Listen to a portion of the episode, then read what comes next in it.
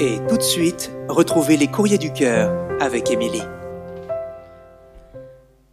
Bonjour à tous, alors c'est vraiment très cool d'être avec vous pour cette dernière de l'année.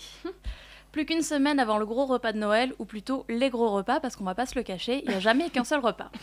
Pourvu qu'on vienne d'une grande famille, que Tata ne s'entende pas du tout avec Tonton, on est bon pour se taper un repas le 24 au soir, un repas le 25 au midi, et si en plus il faut composer avec la belle famille, on peut aussi compter le 25 au soir. On a à peine une semaine pour se remettre d'avoir bouffé comme des gros que déjà le 31 pointe le bout de son nez. Et vous savez quoi? En plus, moi j'ai de la chance parce qu'entre-temps, au cas où je prenne pas assez de kilos comme ça, j'ai mon anniversaire en plein milieu.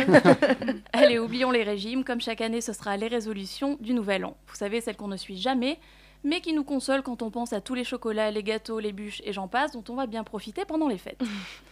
Pour rester dans la bonne humeur, c'est Jérémy qui m'a écrit cette semaine pour savoir s'il était possible de détomber amoureux. Je trouve le terme trop mignon, j'adore. Alors, il est amoureux d'une fille qui semble beaucoup trop compliquée pour lui, même si ses sentiments ont l'air d'être réciproques. Il, y a, il a bien pensé à noter ses défauts, hein, mais c'est aussi ces défauts-là qui l'ont fait tomber amoureux. Alors, je pense que je suis pas la seule à me dire que c'est trop chou. mais je comprends aussi qu'on puisse vouloir ne plus rien ressentir pour quelqu'un quand ça fait du mal. Plutôt humain. Malheureusement, Jérémy, j'adorerais avoir une réponse à ces questions, genre vraiment pour de vrai et pas juste pour te faire plaisir. Parce qu'il faut bien l'avouer, c'est une situation particulièrement désagréable. Est-ce qu'on n'a pas tous souhaité un jour claquer des doigts et ne plus rien ressentir? Bah, Ce serait magique. Mais je suis pas sûre que même la magie de Noël soit assez puissante pour réussir à faire ça. Si ça marche pour quelqu'un, faites-moi signe, ça m'intéresse. pour en revenir à toi, Jérémy, les sentiments, c'est tenace. À part le temps, il n'y a pas de remède miracle. Sors, vois du monde, occupe-toi l'esprit, surtout fais tout ce qui va te permettre de ne pas penser en boucle à elle. Rencontre de nouvelles personnes. C'est comme ça que quelqu'un arrivera dans ta vie et fera battre ton cœur à nouveau. Et du coup, ça finira par remplacer ce que tu ressens pour cette jeune femme.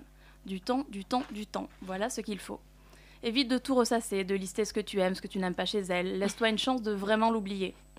Parfois, pour oublier quelqu'un, on a besoin de tout changer, de prendre de nouveaux départs, de nouvelles résolutions. Ça peut être une solution. Certains ont besoin de tomber très bas pour remonter, d'autres ont besoin de tout de suite passer à autre chose, ça dépend. Coupe les ponts avec elle si vraiment c'est trop dur, parce que la voir, ça va pas t'aider à te débarrasser de tes sentiments, surtout si en vrai tu n'as pas de réelle raison de ne pas tenter quelque chose. Quand tu détestes la personne, clairement ça aide, mais a priori ce n'est pas ton cas. Alors juste laisse-toi du temps et occupe-toi. Moi, le dernier mec qui m'a dit je t'aime, c'était il y a quelques semaines, au bout d'une semaine de relation. Je précise, je lui ai dit t'inquiète, ça passera. c'est moche, je sais, mais c'est un peu flippant. Tout ça pour te dire que je dis pas ça juste pour te dire quelque chose, mais vraiment, je le pense, le temps ça fait son effet, quels que soient les sentiments. Quoi qu'il en soit, je vous souhaite à tous de passer de très belles fêtes, un joyeux Noël, un bon réveillon du Nouvel An et à l'année prochaine.